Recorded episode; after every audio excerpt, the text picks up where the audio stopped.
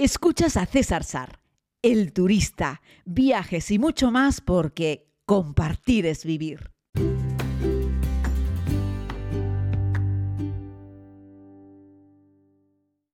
Saludos a todos y a todas, querida comunidad. Les hablo desde el interior de un vehículo en la ciudad de Hanoi. Y hoy venimos para hablar un poco sobre cómo hacer una actividad en barco por la bahía de Jalón. Sabéis que en esta ruta vietnamita en la que me encuentro, de sur a norte, en la cual espero haceros un vídeo detallado para el canal de YouTube os contaré algunas curiosidades, algunos tips, daré consejos, os propondré alguna ruta y os argumentaré por qué lo estoy haciendo de sur a norte. Ya estamos prácticamente terminando este viaje porque permite terminar el pastel con la guinda y la guinda se llama la bahía de Halon. Y bueno, son un montón de islotes, como les conté en un directo que tienes en mi cuenta de Instagram. Si quieres, te invito a que te pases por allí y te suscribas. César Sar o Sar WordPress. Y en Instagram, pues voy compartiendo fotos, reels, contenido más diario de las cosas que voy viviendo. En este podcast pretendo, como te digo, darte una serie de consejos y referencias para que puedas organizar tú mismo un viaje a la bahía de Jalón. Algunos de estos turistas que dedican, yo que sé, 15 días y pretenden ver todo el sudeste asiático, pasan generalmente solo por Hanoi, de Hanoi hacen la bahía de Jalón y continúan su ruta. Vienen muchos de ellos pues de Laos o vienen de Camboya o de Tailandia, ya sabéis, sudeste asiático es un saco, una bolsa con Birmania, Tailandia, Vietnam, Laos, Camboya y eh, algunos vienen solamente a disfrutar de esta, que es una de las siete nuevas maravillas naturales del mundo. Y la respuesta es clara, sí merece la pena verlo. También debes tener claro que la inmensa mayoría de este espacio es un lugar protegido y que prácticamente todas las embarcaciones se concentran en un espacio relativamente reducido, lo que hace que los visitantes tengan la sensación de que el lugar esté masificado, que no es menos cierto. En realidad el lugar tiene una alta concentración de barcos en poco espacio, de ahí parezca que está todo el mundo como un poco apiñado. Eso lo hicieron porque, bueno, el espacio fue declarado Patrimonio de la Humanidad, renovado como Patrimonio de la Navidad, de la Humanidad, perdón, a principios de los años 2000 y tuvieron que tomar una serie de decisiones para que aquello no se fuese de madre porque todo el mundo quería venir a la bahía de Jalón. Entonces lo que dijeron es, venga, vamos a dedicar una serie de islotes y una serie de rutas marítimas para que las embarcaciones se puedan mover. Dicho esto, si pretendías llegar a la bahía de Jalón en cualquier tipo de embarcación y encontrar que estabas solo, eso no va a ocurrir en ninguna época del año y bajo ninguna circunstancia. En cualquier ruta, cualquier tour que puedas comprar a la bahía de Jalón vas a encontrar más gente. En algunos mucha gente, en otras un poco menos, pero en todo un número significativo de turistas. La bahía de Jalón mucha gente la hace solo en un día, es una actividad de una jornada, que en realidad es una actividad de una mañana con un mediodía o de un mediodía con una tarde. Pero lo más interesante es hacer una actividad de dos días, una noche. Las cosas que ves tanto en la actividad de un día como en la de dos días son básicamente las mismas. Lo que pasa es que la actividad de dos días, una noche, te permite dormir en un barco y con lo cual puedes disfrutar de un atardecer, de un amanecer, también vas a disfrutar de una comida, de una cena y de un desayuno y luego de un almuerzo casi de salida del barco y vas a tener esas mismas actividades que en un día pero un poco más repartidas, con un poco menos de prisa, con un poco más de sosiego y, como te digo, si el tiempo acompaña, disfrutar de algún atardecer y de algún amanecer, de uno u otro o ambos, en la bahía de Jalón. En esta ocasión he tenido suerte, el sol eh, se vio, el cielo estaba despejado, tanto al atardecer como al amanecer, pero en mis anteriores visitas a la bahía de Jalón había un cielo plomizo, blanco, nuboso, en el cual era imposible descubrir el aro solar detrás de ninguna de las piedras, así es que fue un auténtico fracaso desde ese punto de vista. Ojo, el paisaje en sí, aunque te pille un día plomizo y con bruma, aunque te pille un día con nubes, aunque te pille un día con lluvia, merece mucho la pena. Te narro cómo es esta actividad típica de dos días, una noche, y luego te voy a contar cómo elegir el barco para hacerte una idea de qué embarcación es la que te puede convenir. La actividad empieza si estás en Hanoi recogiéndote en tu alojamiento y haciéndote un transfer a la bahía de Jalón. Este transfer ida y vuelta desde la ciudad Jalón es más barato si se lo compras al tour operador que si lo haces por libre. Yo me encargué de chequearlo y comprobar otros servicios y nadie me lo daba por menos precio. Aquí funciona muy bien Grab en todo lo que es eh, Vietnam.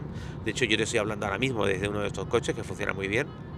Y te digo que te llevan, eh, salen desde la mañanita, desde las 8 de la mañana, tardas un buen rato, como las 11, 11 y media estás llegando a la bahía de Jalón. Ahí haces el check-in con la naviera con la que hayas contratado los servicios. Te llevan a una embarcación pequeña y de ahí te trasladan a la embarcación más grande que está fondeada unos metros más allá. Estamos hablando de que las embarcaciones de la bahía de Jalón, en las cuales ya pernoctas, son un poco más grandes. Diríamos que son un poco más pequeñas que las motonaves que operan en el Nilo, si esto te puede servir de referencia. En ningún caso son esos cruceros enormes, los Costa y todos estos que operan en, el Mediterráneo, etcétera. Estamos hablando de unos barcos pequeñitos, ¿vale? Más pequeños que las motonaves del Nilo, como te explico, más bonitas que las motonaves del Nilo, aunque hay de todo. Son embarcaciones con tres cubiertas, una cubierta inferior con camarotes, una cubierta, una segunda cubierta que tiene camarotes y tiene la zona de restaurantes y una tercera cubierta que es la cubierta al exterior. Algunas tienen piscina, otras tienen un jacuzzi, tienen una terraza, tienen hamacas, sillas, un pequeño bar, eh, y está el puente de mando. Básicamente eso es la embarcación. En esta barca pequeña, desde, como te digo, desde la embarcación te llevan al barco grande y más o menos estás llegando para la hora de comer. Te dan un almuerzo servido en mesa, generalmente, no es un buffet, estamos hablando del de dos días, una noche. Si vas a hacer la ruta de solo un día y de vuelta, las embarcaciones son más pequeñas y la comida sí es buffet. Tanto la comida como la cena es una cena servida en mesa. Si tienes algún tipo de intolerancia, eh, si no comes, yo que sé, pescado, no comes carne o eres vegano, si se lo avisas a la empresa, ellos tienen preparado un menú para ti. La comida es rica y es abundante. Eh, y ahí empiezas la ruta, ¿no? Lo que se ve en estas actividades de la Bahía de Jalón es ir a alguna actividad de las cuevas para ver alguna de las grutas que hay, que hay varias, son todas más o menos parecidas de un porte. Ojo que en algunas otras zonas de Vietnam también vas a poder entrar y hacer visitas a grutas. Mi opinión sincera sobre las grutas que puedes ver en la Bahía de Jalón, al menos las que yo he tenido la oportunidad de disfrutar, es que están bien, bien, pero no podríamos decir que son las grutas más impresionantes del mundo, pero están muy bien, ¿vale? Algunas son bastante grandes, son llamativas, están bien acondicionadas y, tienen organizado un poco un sentido de punto de entrada, punto de salida, etc. Otra de las actividades que puedes hacer es que haces un pequeño trekking para hacer una de las islas y subes a lo alto del peñasco. De estas hay más o menos trekkings, depende de la empresa con la que lo organices y puedes hacer un baño. Antiguamente el baño en la bahía de Jalón se hacía directamente desde el barco hasta el agua y salías al barco, pero esto ya lo han prohibido porque como hay tantos barcos les da miedo que un turista se alerge un poquito del barco y, le pase otra embarcación por encima.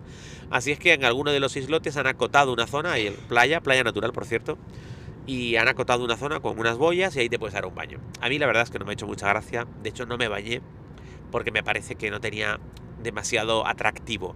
Una playa de arena blanca, eso sí, en un islote en la bahía de Jalón, pero lo que veías era, sí, todos los otros islotes, pero un montón de embarcaciones allí atracadas y un montón de turistas en una playa como si estuviesen en cualquier otro lugar del mundo, en un espacio bastante reducido en el que te puedes bañar. Así que me parece que la actividad de bañarse en la bahía de Jalón ha perdido bastante gracia con respecto a esta actividad estándar de dos días, una noche. Otra de las cosas que te ofrecen gratuitas que va incluida es un curso de cocina en el barco, siempre en la cubierta superior, y hacer un tai chi por la mañana. Por la noche te ofrecen también pescar calamares, eh, que bueno, es en un lateral del barco, con un, con un sedal, con una caña, y alumbran con una linterna. Sabéis que este tipo de animales acuden a la luz y ahí es cuando pescan algún calamar. A veces con más éxito, en otras con menos éxito. A la mañana siguiente te proponen que te levantes a las 6 y 20 de la mañana para hacer un poco de tai chi.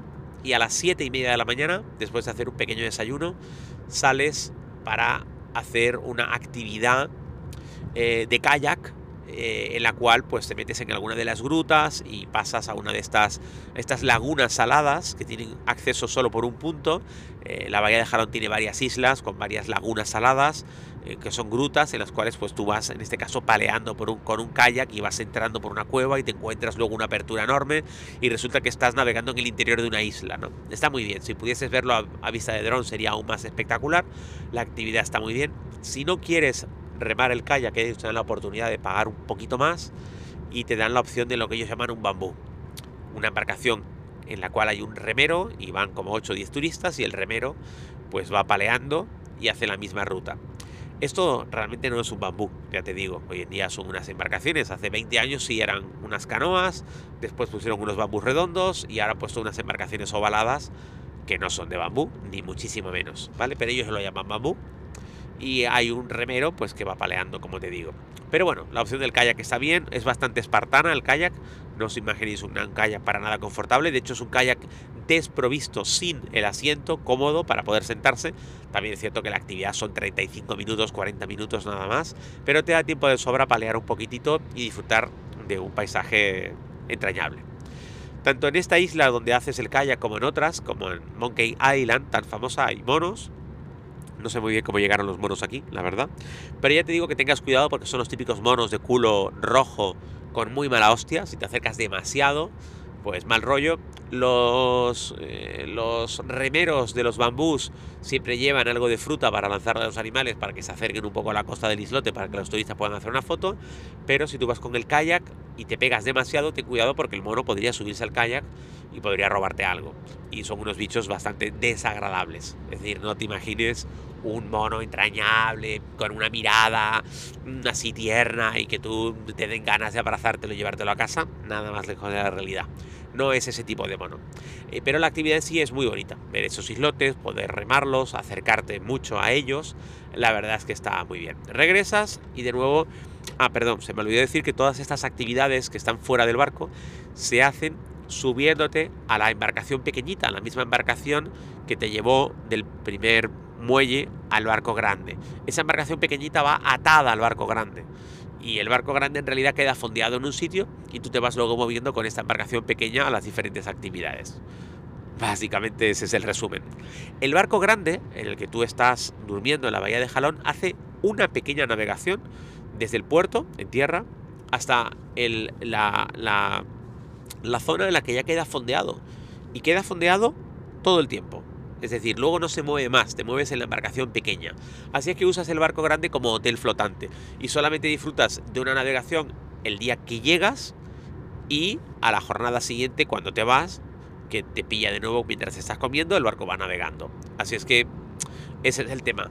Entras al barco como a las eh, once y media de un día y sales del barco como a las once y media del día siguiente.